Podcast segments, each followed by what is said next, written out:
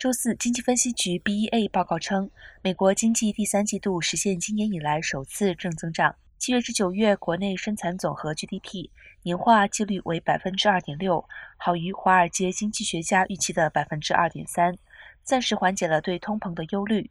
这些数据是继连续两季录得负增长之后公布的。第三季度录得的增长在很大程度上是由于贸易逆差的缩小。经济学家预测，这只是一次性现象，未来几个季度将不会再次出现。其他增长还是来自消费者支出、非居民固定投资和政府支出的增加。另一方面，住宅固定的投资和私人库存下降，抵消了上述增长。